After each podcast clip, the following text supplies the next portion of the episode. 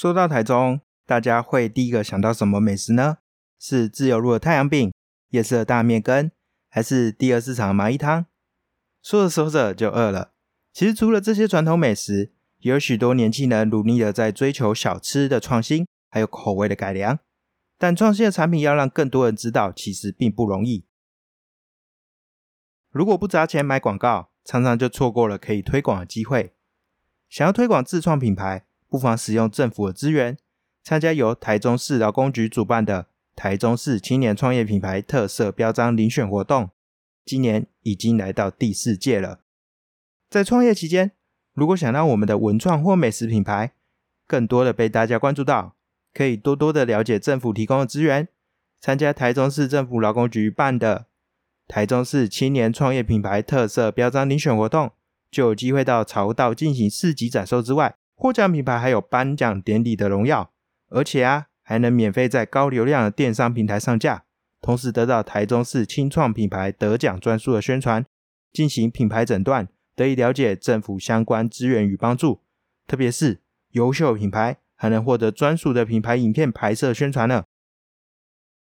那要怎么样报名这场遴选活动呢？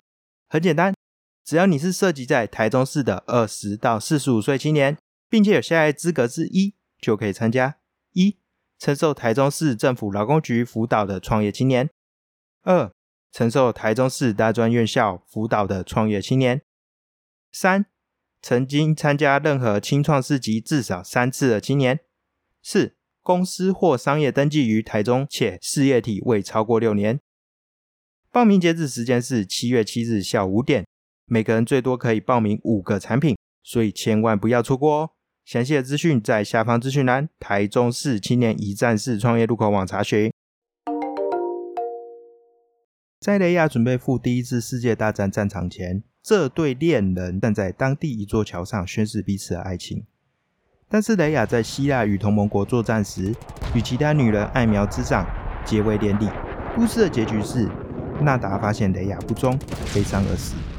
这出悲剧开启了以上传统：情侣将挂锁刻在双方的名字，把挂锁挂在桥上，再把钥匙投进水里，公开表示对彼此忠诚。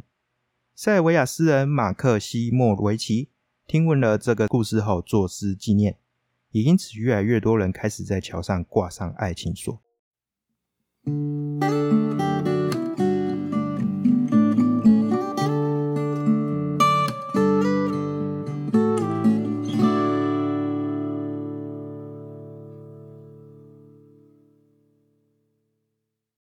地方故事、人物故事，还有那些你我身边的大小事。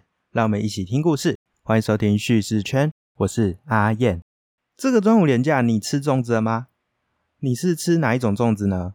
每到这时候啊，总会掀起南北之争。不用说，我一定是站在南部粽这边。纵使我是北部人，但我还是不喜欢吃油饭。说粽子啊，其实在台湾的原住民文化中有类似的东西，像是吉拿富跟阿拜。那不确定多久以前，我曾经在 IG 介绍过，特别是吉拿富啦，我真的超爱台湾族的吉拿富啊，它是我吃过的各种类似粽子食物之中，我特别喜欢、感到特别新奇的食物。认真的说啦，吉拿富它不能算是一种粽子，它是一种招待宾客或者是重要喜庆的时候会用到的山珍海味，所以它其实是比粽子还要难得、还要重要的东西。吉拿富通常会用。猪肉当成内馅，那用小米包裹。比较特别的是啊，它外面会有一层绿色叶子，是可以吃的。那个叶子是甲酸浆叶。这个叶子之外啊，还会有一层包粽子的那种叶子。那这个叶子它是使用月桃叶包吉拿富的那个绳子啊，它其实也是用月桃做成的。呃，所以其实从吉拿富的里面到外面。完完全全使用很自然的那种食材，然后也是充满着当地原住民的特色。这样，那它吃起来味道很特别啊，比一般的粽子还要细腻。然后你也能够尝到那个甲酸浆叶的香气，一吃就会上瘾，不小心吃了一个又一个这样。所以有机会的话，如果你到屏东啊、高雄，特别是到排湾族的部落，有机会可以让你点到金牙富这道菜的话，你一定要吃吃看，真的很好吃。今天其实是久违的为你朗读系列，我要选的是我最近在看的书。这一本书叫做《九十九趴隐形的城市日常设计》。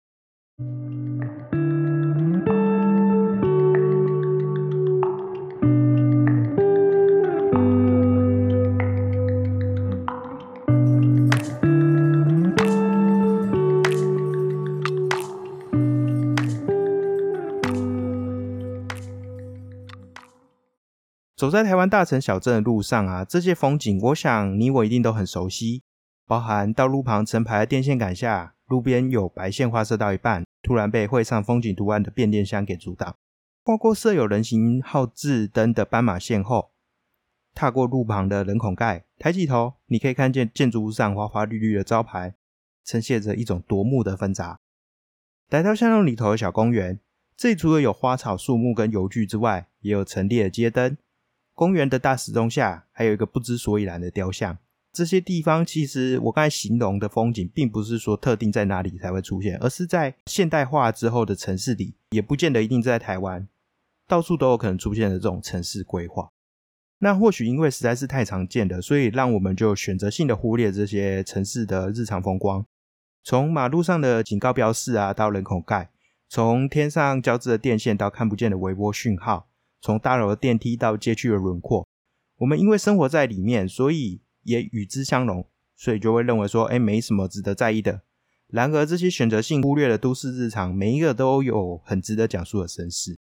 九十九趴的隐形城市日常设计啊，它其实是一个从二零一零年开始的广播节目，好，英文原名叫 Ninety Nine Percent Invisible，专注在隐藏在日常生活中的物件，然后他们背后的故事跟趣闻。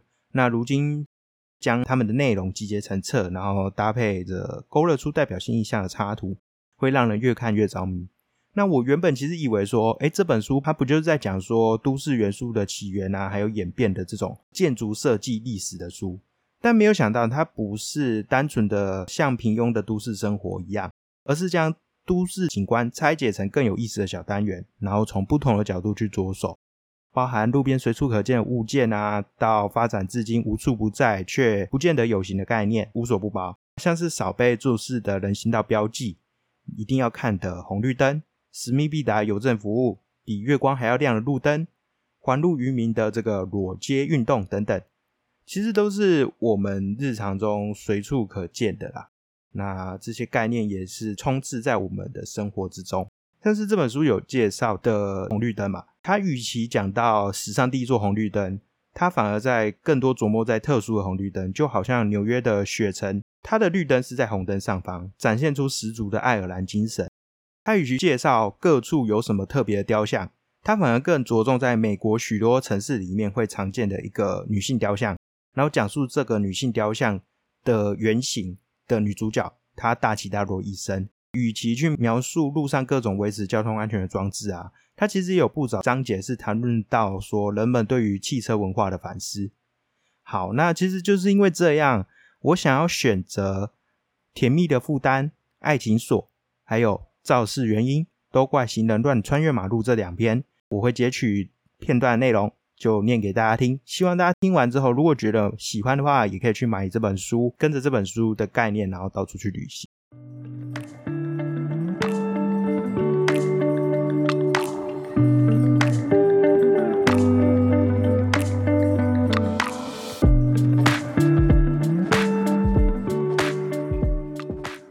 甜蜜的负担，爱情锁，爱情挂锁，简称爱情锁的风潮源自于塞尔维亚福尔尼亚奇卡矿泉镇一名叫做纳达的教师和军官雷亚的故事。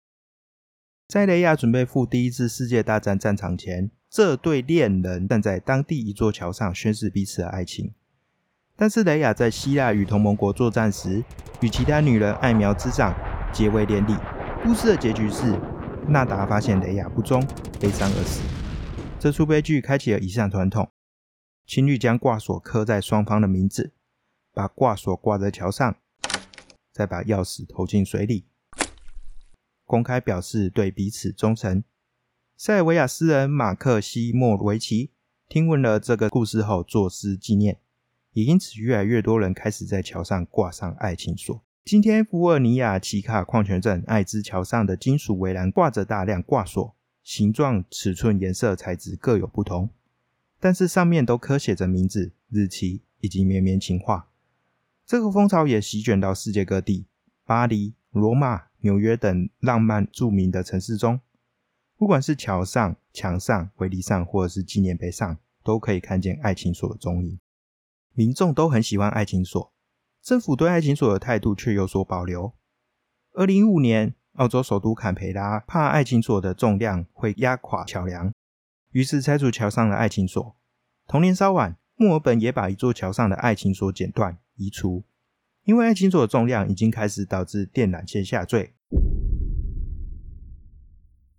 巴黎的行人专用艺术桥上承载了七十万颗爱情锁的重量，有关单位便把一块块挂满爱情锁的面板全部移出。艺术桥和各地许多桥墩都换上了亚克力和玻璃隔板，避免再有人挂上新的爱情锁。爱情锁最初只是浪漫之举，现在却成了一股全球风潮。在某些城市中，挂爱情锁等于破坏公物。情侣挂锁时若被逮个正着，就会吃上罚单。但也有地方设有爱情锁专用建设，鼓励大家在上面挂锁。举例来说，中国长城某些区段就有爱情锁专用链。没错，有些人认为爱情锁的故事其实源于古中国，而非塞尔维亚。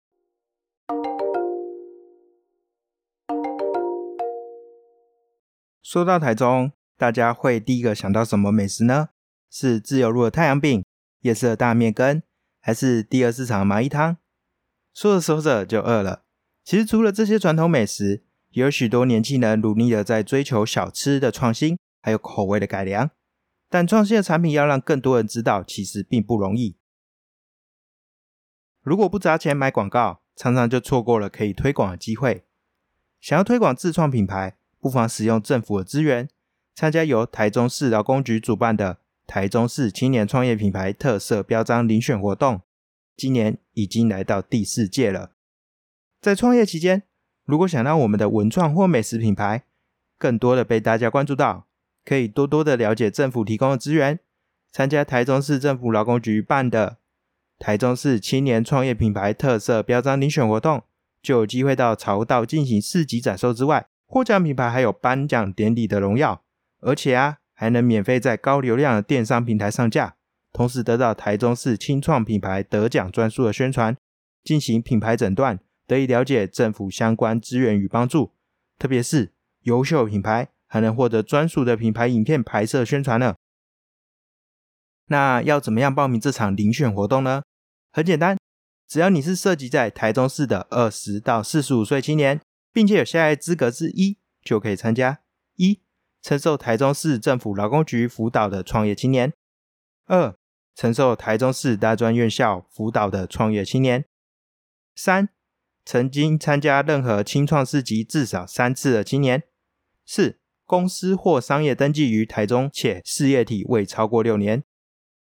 报名截止时间是七月七日下午五点，每个人最多可以报名五个产品，所以千万不要错过哦。详细的资讯在下方资讯栏，台中市青年一站式创业入口网查询。好，那这一篇我就念到这里。有兴趣看完全文，就大家在买这本书之后再来看。好，那下一篇肇事原因都怪行人乱穿越马路。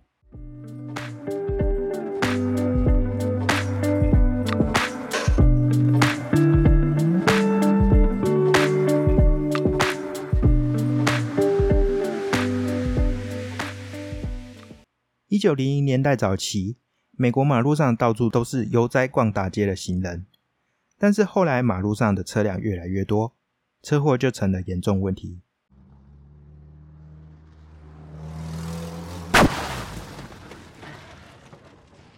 每年有数千名行人死于车祸，其中很多是儿童。历史学家彼得·诺顿在他的著作《对抗交通》中提到，人们开始视车辆为死亡的预兆。当时有着报纸漫画把一辆车画成尖牙利齿的怪兽，被视为现代版摩洛，供在供台上祭拜。摩洛必须与儿童献祭，这位古神奇在汽车年代复活，引起论战。在当时，人车相撞死亡被视为最惨的人间悲剧，大众会替亡者举办纪念游行，并设立纪念碑。而造成人车相撞高死亡率的原因，首先被怪罪的当然是超速的车辆，超速车辆甚至被比作高科技战争武器。《纽约时报》一篇报道把人车相撞的危险比作武装冲突，对和平的恐惧似乎比战争的恐惧更深。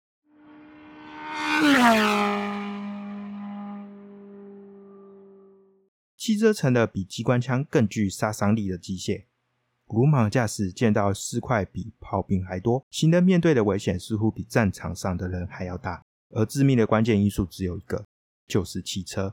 因为车祸问题实在太严重，辛辛那提于是在一九二三年举办公投，要求汽车安装调速器，把汽车设定在时速二十五英里。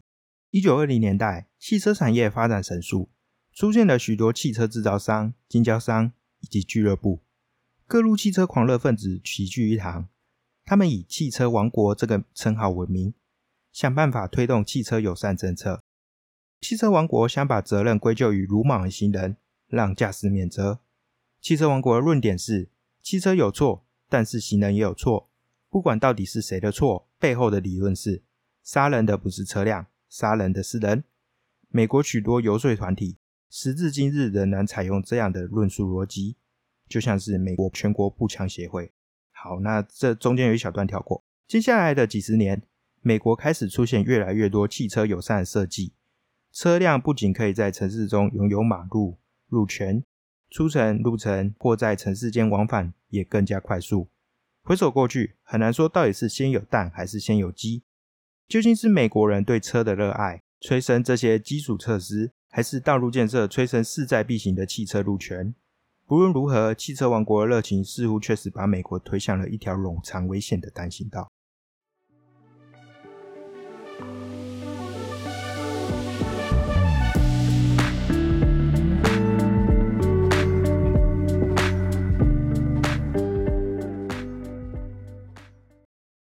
那两篇简短的就念到这边。其实九十九趴隐形的城市日常设计，其实是一个最好的都市导游。虽然不见得详尽，但能够让我们走出家门的那一刻开始，由上至下、由外到内的发掘隐藏在都市的趣味，探索出一条属于自己的城市旅途。我想哪一天啊，我再次走过嘉义市通往车站后站的那个新索桥，就会想到书中提及墨尔本因为爱情锁太多太重而导致电缆下坠，所以剪断桥上所有爱情信号的故事，或是我再次骑车绕过台南大大小小的圆环啊。我就会想到书中提到英国魔术圆环带来的正反争论，呃，或者是我再次踏过台北街头会有城市意象人孔盖，我就会想到书中提到人孔盖为何设计成圆形为主，以及日本公务员龟田太武他掀起的人孔盖美化风潮。看完九十九趴隐形的城市日常设计后，不论你身处在哪一个都市，都值得来趟不华丽但充满发现的都市漫游。正如本书开头所提到的，不论身处哪一个都市，这本指南都可以帮助你解开城市密码。理解了书中介绍的各种设计，就能开始以全新的眼光来观察这个世界。你会因为路缘斜坡感到兴奋，因为长椅扶手感到不悦，还能告诉走在身旁的人，街道上的橘色喷漆代表地底埋着通讯线路。听完今天分享，你还喜欢吗？如果喜欢的话，欢迎给我一个五颗星的评价，并留下你的心得哦。如果有任何想法或建议，都可以透过下方资讯栏的社群连结与问卷告诉我。如果真的觉得这节目很棒的话，欢迎加入路边说故事赖群组一起来交流，也可以到 Mr. Bus 等平台给我一点小小支持，每月定期赞助还能获得超值回馈礼哦。那今天的分享就说到这边，我们下次见。